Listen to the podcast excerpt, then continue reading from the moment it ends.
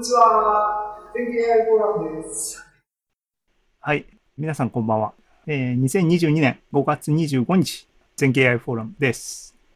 ってことで、えー、ね、AI を使って踊ってみたをやる手順プロシージャーですね。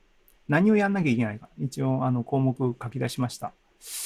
ね、あの、準備はね、部分部分途中なんで、あの、説明が多分おかしくなって申し訳ないですけども、やることは決まってます。あの、もう手順は、フローは、ね、まず写真を撮ります。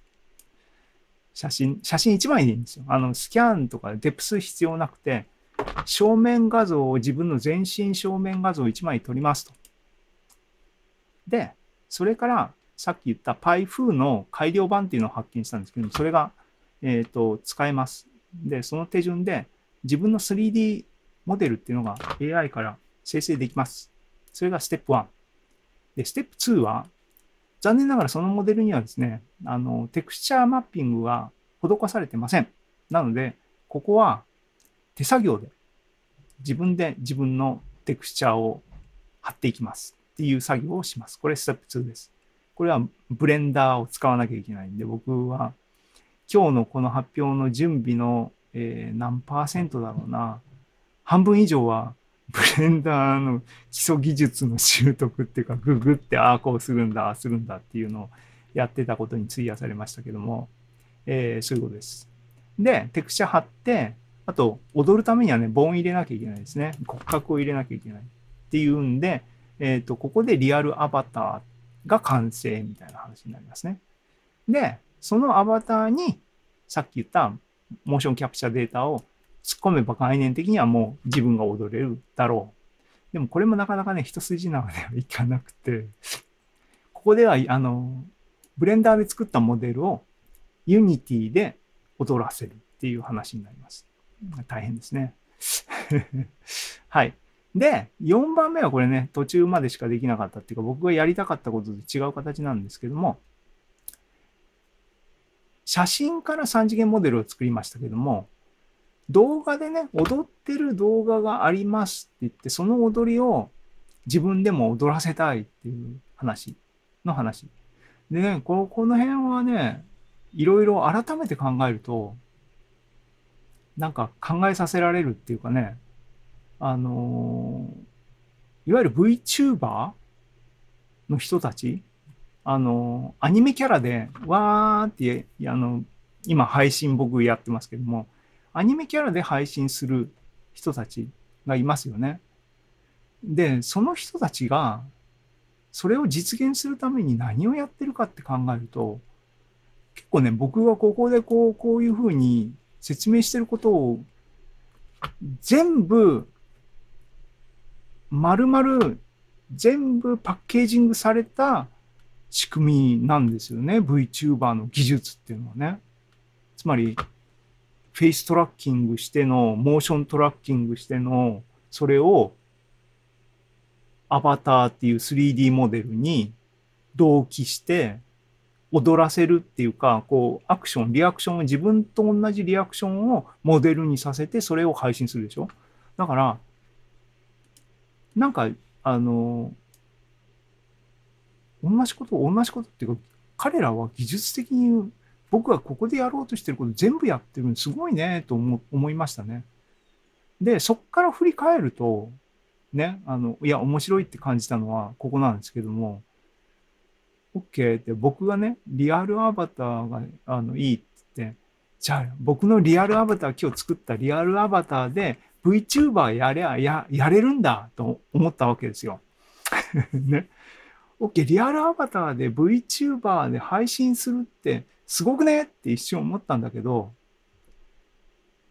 これ今みんな僕の顔見てますよね。これ、これ、これリアルアバターでライブ配信してるでしょ？っていう、そこに戻るじゃんと思って、リアルアバターの VTuber って普通の配信、ストリーミングと変わんねえじゃんっていう、ね、ローテク、今僕これローテクだけど、これのハイテク版っていうそういう感じ、なんかすげえ、あの、その盗作感っていうかね、リアルアバターでいろいろ技術を深める、深めてる自分に対してね、なんか、無駄なことやっとるっていう、こう、盗作感を感じたっていう考えを今、述べただけですけども、なんか面白いよね。面白いなと思いました。っていうことで、あの、もう、ここで7時50分だな。はい。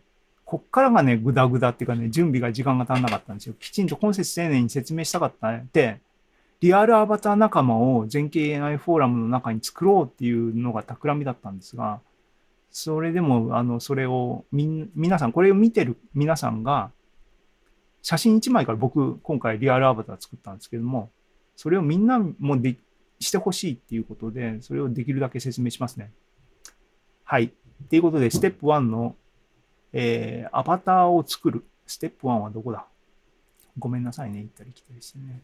今日のお品書きはどこで説明したんだっけ？あ、ここか。1234書いたのは、リアルアバターを作る。これいきます。で、さっきも言ったように、リアルアバターは AI の力を使って、あのね、3D、360度から 3D スキャンニングして作るっていう、えー方法ではなくて、お手軽にね、写真1枚、パシャッ、全身写真1枚から3次元、自分の3次元モデル作ろう。作った結果これなんですけども、これだから結果なんで、その前にね、行かなきゃいけない。で、発見したんですよ。発見したのは、PyFu っていうモデルの次のバージョンっていうのが、改良版っていうのが出てました。で、それが PyFu HD High Definition ね。HD、OK。これいけばいいかな。斉藤さん。で、これね、お姉さんのこの正面写真があります。こっから、この真ん中にある3次元モデルができちゃう。もうこれで十分やん。僕的にはね、思ったわけです。で、これね、論文はいつの論文だ？論文はいつの論文だ？えー、これ行きましょうか。2020年。パイフーが2019年でしたっけね。こいつ2020年。で、えっ、と、コードも、ね、嬉しいよね。コードももう公開されてる。で、コードも公開されてる。なんで、クローンしてやればいいかなと思ったんだけど、思ったんだけど、GitHub サイトに行くと思いますが、えー、ね、メタ、斉藤さんメタに今いるのかね？パイフこれホスティング。はい。で、これもうソースコードも全部、学習済みデータも全部もうあるやんと思って。で、簡単に使いたかったら、つったら、実はね、コラボノートブックまで準備されてる。なので、今日は、み、皆さんもリアルアバターを作ってほしいので、このコラボノートブックの使い方を説明すれば、ね、GPU 付きの,、C、あの PC とかなくても誰でも正面画像1枚あればリアルアバター作れるよっていうのをまず説明します。で、でですよ。この、このリンクはね、あの、後で僕の発表資料を共有しますが、えーっと、ホーム発表資料を共有しますが、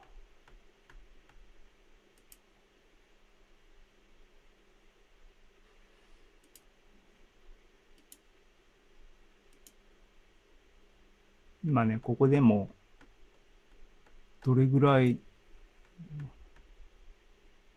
できるかわかんないけど、でもします。どうやってリアルアバター作るかをね。はい。このサイト、さっきも言ったように GitHub PyFHD の、これ HD だ。戻ると、えっ、と、Google コラボはめんどくさいので、このまま活かしてもらいますが、ここ開くと、もうこのページ全部あって、こうこれでもうこのページだけで3次元モデルできます。ので今実演します。で、行ってもらったらまずね、コネクトしてもらわなきゃいけないですね。これ、 Colab の使ったことない人は AI フォーラムいるかもしれないですけども、まずコネクトすると、えっ、と、Google のね、えっ、と、AI のサーバーに接続してくれます。で、GPU がきちんと動いてるかどうか、このランタイムの Change Runtime Type に行けば、ここのね、ハードウェアアクセレレーターが GPU になってれば OK なんで、確認してください。で、えっ、と、最初の方は説明で、各セルがあるんですが、この辺の最初のセルとかはね、あの、ビデオ、YouTube のビデオをインポートしてるだけなんで、これ、あの、実際にアバター作るためには必要ないです。で、必要なのはこの目次ね。目次がここにあるんですが、目次のクローン PyFu HD リポジトリっていうセクションにもいきなりジャンプしてください。で、こっからセルを実行すればいいです。で、1個目のセル、セル選択して僕、 shift return するのが好きなんですが、いいのこれは Google がオーサーしてないよって言ってますが、大丈夫です。僕も実行してます。ということで実行します。ね、あの、シフトリターンするのが嫌な人は、ここの実行ボタンを実行してもらってもいいです。で、えっ、と、今2個目のセルまで実行しましたが、ここの3つ目のセルがね、画像をアップロードするセルになってます。ので、これを、えっ、と、実行する前に自分でね、画像を、撮影した画像をね、準備しておく必要があって、僕の画像はどれをアップしようかっていうのは、これをアップロードします。今日ね、みんな、あの、下で見せる画像ですけども、これ後ろで撮って、背景を消した方がいいんで、背景はですね、画像編集ソフトであらかじめ消しといてもらうと、精度がいい3次元モデルができますので、こいつをアップロードしたいと思います。3つ目のセルをここで実行すると、えーボタンが出てきますので、Choose Files っていうボタンをクリックしてもらいますと。そうすると、えっ、と、ポップアップが出て、またファイルを探しに行かなきゃいけないんだ。僕の P Mac の、えーフォルダーの階層の深いところに降りていかなきゃいけないんですが、PyFu HD、OK? はい。これの KI の5月19の01やったね。はい。この画像ファイルを PNG ファイル、JPEG、PNG、えー許可です。ので、こういうふうにアップロードします。すると、100%で出ます。出たら、一応ね、念のためにね、確認ですけれども、この左側に一番下にフォルダーの形のアイコンがあるんで、これクリックしてもらうと、えっ、と、この実行環境の、えっ、と、ローカルファイル構造が出ます。これの PyFHD っていうフォルダーの中の、サンプルイメージだったっけ？の下に、さっきアップロードした KI2022-5 月1901っていうファイルが実際にある。アップロードされたっていうことがわかります。したら、えっ、と、ふむふむっていうことで何も考えずに次のセルを実行して、実行して、はい。まだ実行して、実行、ああ、はい。シフトリターン。シフトリターン。この辺は、必要なソードソースをクローンしたり、えっ、と、学習済みのデータを、えーダウンロードしたりっていうプロセスです。これは単に実行していけばいいだけです。なんでも実行実行とかってやっときます。ここは時間かかるんだな。モデルを今ダウンロードしてるんですけど、PT っていうのは PyTorch の学習済みモデルですね。で、これで終わりなの、準備は、セットアップは。で、ここにね、RunPyFuHD って書いてありますが、これが実際にさっき僕がアップロードした画像を解析して3次元モデルを作る処理の実際はここだけで行う。あ、もう終わったね。だから実行します。今3次元モデルを作ろうとしてます。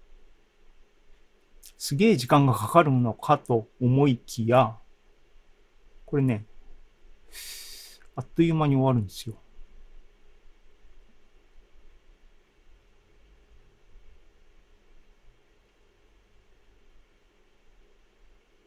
はい。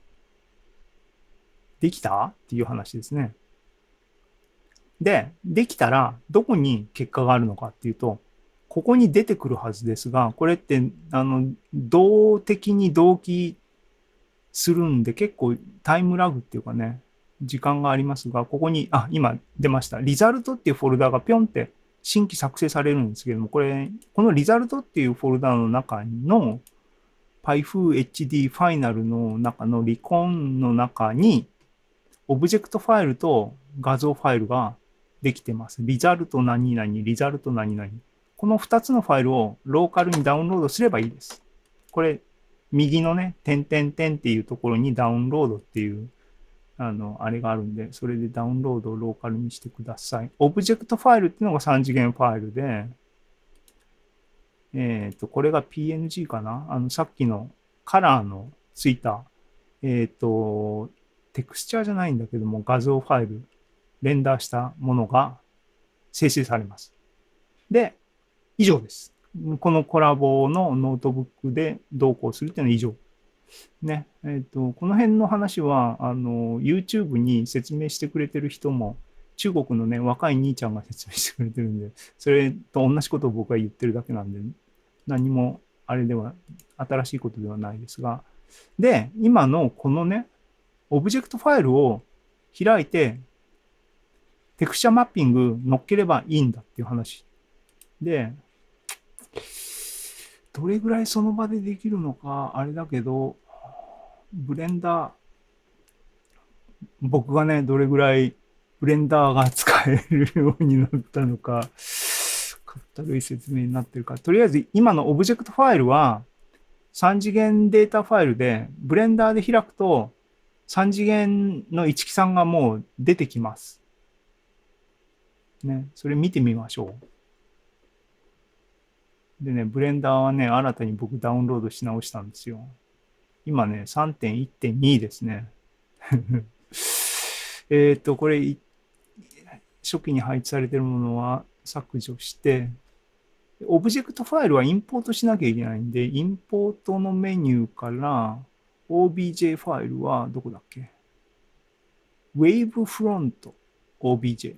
これを選んで、ダウンロードのフォルダの中に、result KIOBJ。これをインポートしますと。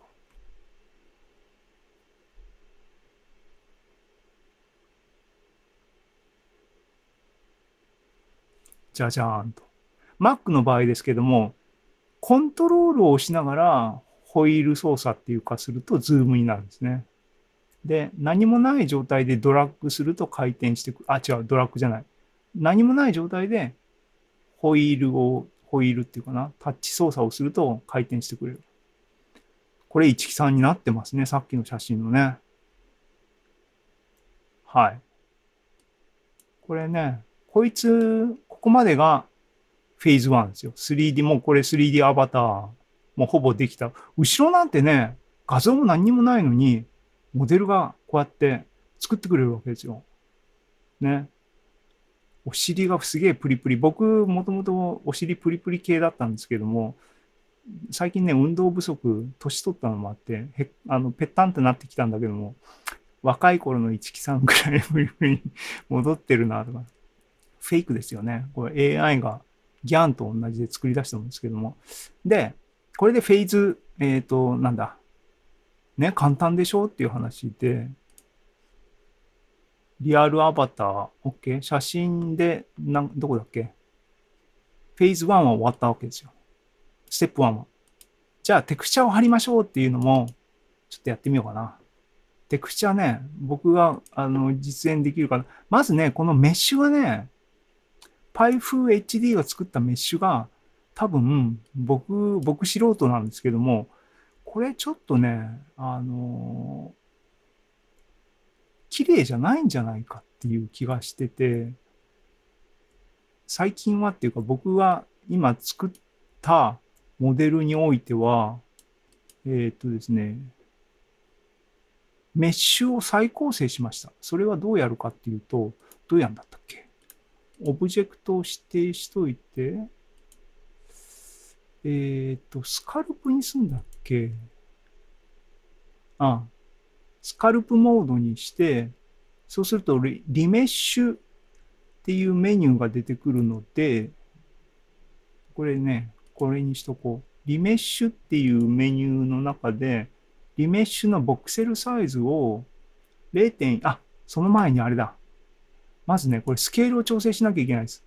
一木さん、これなんかね、あの、巨大になってんですよ。えっ、と、一木さんで、だからオブジェクトモードに戻して、えっ、と、選択して、えっ、と、えっ、と、スケールを戻して、まず、これって、どのサイズが1メートルだったっけ？これぐらいじゃなかったえっ、と、かかとの位置で、これだと1メートルちょいしかないか。OK? 多分ね、もうちょっとでかくしなきゃいけないね。ああ。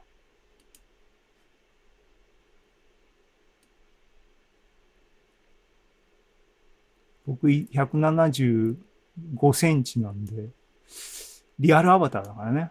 あのーえーっと、きちんと、えーっと、Y 軸に乗っかって上に移動しなさいとかかとで、100、1メートル、1、2、3、4、5、6、7、もうちょいやな。結構ね、あの人は自分のサイズ、身長とかにはセンシティブですよね。感覚、これなんかね、使い方あんまここでスケールできるはずなんだよ。OK。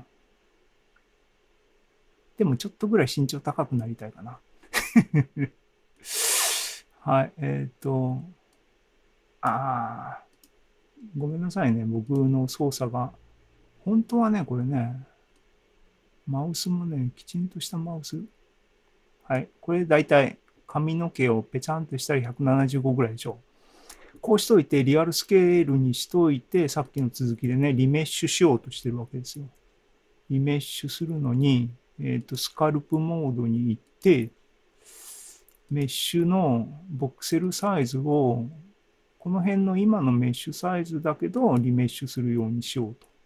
そうすると、だいたい0.6ミリ、1センチ弱ぐらいのっていう話だけども、僕は現状はリメッシュは1センチでやろうっていうふうに思ったので、1センチは0.001メートルにしといて、リメッシュボタンを押すと、これね、効果がこれでわかるかな。えー、リメッシュボタンをこれで押しますと、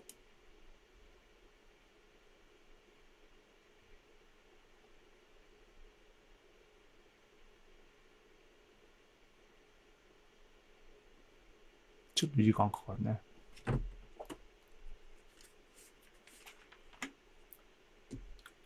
こんなに時間かかったっけ？今配信してるから、あれか？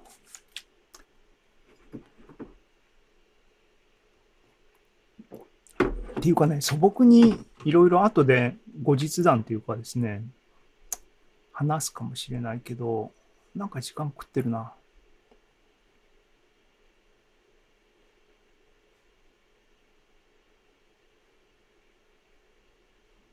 えっ、と、なんだっけ。えー、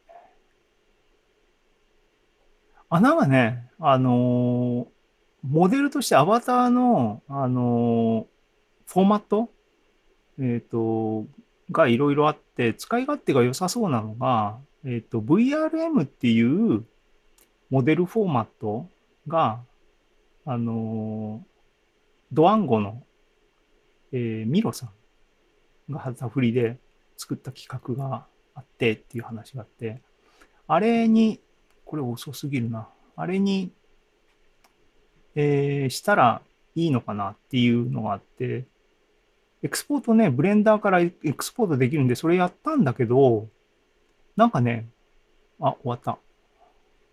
割れちゃうん。テクスチャーっていうか、モデルが割れちゃって、裏面が見えたりとか、あの、なんかうまくいかない。僕は基本的な使い方を多分間違ってるんだと思うんだけど、なんか知ってる人いたら教えてください。これでね、リメッシュしたんですけども、えっ、と、リメッシュできた？ああ、これ、あれだ。10倍ちっちゃかった。もう10倍、僕、あれだ。当たり前ですね。これ、1ミリでリメッシュしてるんだな。OK。はいはい。ごめんごめん。すげえ、すげえ。これ、でも、所詮は AI が作り出したメッシュですからね。元が、土台が。リアルで 3D スキャンしたやつを、のメッシュ切りだったら、ね、細かいメッシュ切りしても意味があると思うけど、これ AI だから僕この辺とかね、この辺の筋とかがリアルなのってそんなことはないよね。そう、こう0.01がメートルが1センチメートルですね。アホだ。愚かです。それでも時間かかったな。えっ、と、で、で、メッシュの切り替えすると多分、あの AI の作ってるメッシュって、なんか、不均等っていうか、不均一みたいな感じになっていて、結構荒っぽくなっちゃったね。えっ、と、でもこんな感じなんですよ。僕これでいいかなと思ってます。ね。はい。したら、ね、ここまでは簡単にできましたと。で、問題はテクスチャーを貼ることですと。で、テクスチャーを貼るっていう部分は、自分で撮影するからね、あの、ネットに転がってる、あのね、マリリン・モンローの 3D モデルを作りたいとかいうような事例があれば、正面からのポートレート画像だけからモデルを作ろうっていうのが、そういう人たちの置かれた立場なんで、後ろからの画像がないんで、テクスチャー貼りようがないっていう状況なんですね。それをどうするのかっていう話をみんな一生懸命ああでもないこうでもないってビデオではやってますが、僕たちの場合は自分のアバターを作ろうっていうセンスでいけば、後ろからの絵も撮れと。ね、テクスチャーあるわけだから。あの、っていう話にします。なので、えっ、と、やることはね、簡単に概概略だけ説明して、さっさといきたいですけども、この正面画像がもうテクスチャー、撮影した画像をテクスチャーとして使いましょうっていう話なんですよ。で、えっ、と、テクチャマッピングをこのオブジェクトにするには UV エディティングっていうタブをクリックして、タブをクリックして、えっ、と、ここに UV エディティングが左で、ここに画像を読み込みます。左側のやつのオープンってやると、えっ、と、テクスチャ画像を読み込むあれになるんで、また、ああ、これね、僕さっきの、さっきの、あ、まあいいか。Pyfoo の KI の01の、これね、これはアイディアですよ。正面画像を撮りなさいと、後ろの画像も同時に撮りましょうねっていうことをやります。自分のね。で、これを使ってテクスチャーマッピングしましょうっていう話をやります。で、俺はこれをどうするんだったっけ？これで、ここでセレクションするんだけども、ポイントはね、ああ、このきちんとこの向きに、この向きにいて、えっ、と、ボックスセレクションをかけますと。こうするとね、結構ね、穴が開くんで、これをくまなくセレクションしてください。今は3分クッキングのノリで適当にやる、やるかな。そういうことも言ってらんないんで、とりあえず、これでいいや。えっ、と、これで、大事なのはね、プロジェクションをね、ポイントをセレクションして、今は表面のバーテックスを全部指定します。これ指定できたとします。この黒いところも全部指定したとします。その時に、えっ、と、このメニューの UV のところから、プロジェクト from view っていうのをこの状態でクリックします。そうすると何が起きるかっていうと、今三、右側は3次元オブジェクトをある方向から見てるんだけども、ここでクリックしたら、この時の画面にプロジェクションされた二次元座標を左側のテキスチャーの UV 座標として使ってくれる。だから、ここでぐりぐり回した状態でさっきのプロジェクションとかやるとおかしなことになるので、必ず真正面からカメラを向けて、えー、っと、UV のプロジェクションビューをクリックしてください。そうすると、左側のテクスチャー画像の方に、さっきの vertex が二次元にプロジェクションされたものが出てくるので、えー、こいつをこの画像に合うようにスケールするなりします。まずでかすぎるので、でかいっていうのはここズームしすぎたんででかくなってるんですけども、縮小します。で、移動します。この辺の操作はね、なんか、僕やっぱ馴染まないな。この時は何もクリック、あの、ボタンを指定しないでいいんですが、こうやってね、テクチャマッピングですから、二次元プロジェクションした状況で、えー、だからこれスケールでしょ？回転はここでは使わ、回転ツールは何も使わなくて、スケールと平行移動だけでできるだけ合わせます。ああ、縦ももうちょっとやな。はい。もうこれでいいことにします。これで、えっ、ー、と、どうするんだっけ？これでもう OK なの。これで、レイアウトに戻ると、で、テクスチャー、晴れってやると、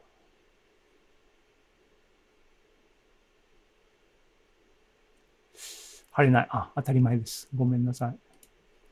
まだね、僕使い方慣れてないんだな。モデルの方にテクスチャーを指定しなきゃいけないんだ。こうやってあのテクスチャーのメニューかな。こいつのベースカラーっていうところのこのボタンをクリックして、イメージテクスチャーっていうのを選択して、そうすると画像からテクスチャーを貼るっていう形になって、その画像ファイルは今アップした画像のテクスチャー画像を使いますよっていう指定をしないといけなかった。これね、これね、邪魔だ。ズームさん。はい。これでいけるはずで、テクスチャー貼れと。あ、できた。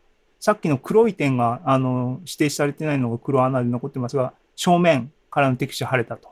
これちなみにね、後ろを見ると、後ろはテクスチャ腫れてないんですね。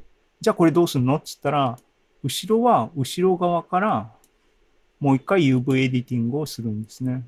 これ後ろ側のプラス ZX、プラス Y 方向からの、えっ、ー、と、ビューにしといて、こいつを、えっ、ー、と、選択解除して、このビューから、全選択して、めんどくさいんでこれ適当にしますが、全選択して、こいつを UV のプロジェクション、プロジェクト from view にして、今度はこの人を、えっ、ー、と、背中の方のテクスチャー場所に持っていきますと。えー、持っていけばいい。えー、なんでつまめない？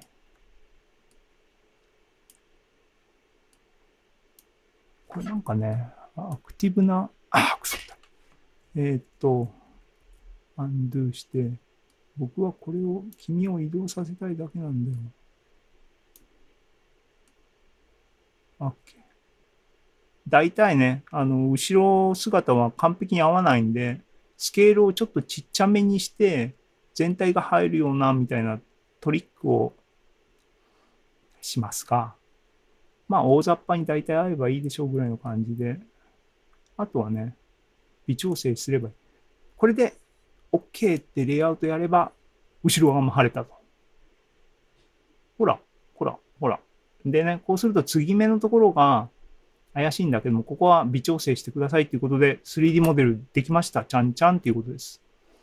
ボーンを入れるとかっていう話がありますが、それは、あの、あ、あと1個ね、あの、僕がハマるっていうか、保存形式は、あの、結局は FBX、えっ、と、FBX を使います。大体僕は。こうすると、えっ、と、Unity でもそのまま持っていけるし、えっ、と、ボーンを入れるミクサモっていう Adobe のサービスもそのまま FBX 使えるんで、これ使う、FBX にするんですが、今設定したテクスチャーをファイルの中に保存しておきたいっていう時の tips があって、えーっと、これね、パスモードをデフォルトだとオートになってるのをこれコピーにして、その右の箱のアイコンを一回クリックして、こういうふうにあのハイライトをしとかないといけません。これハイライトすると、テクスチャ画像もファイルの中に取り込んでくれますので、クラウドにアップしてもテクスチャがそのまま生きるし、Unity に入れても、えそのまま生きますと。えーで、とりあえずブレンダー終わりね。Don't save. はい。で、テクスチャ貼るところまで行った。8時20分だ。あー、話をすっ飛ばします。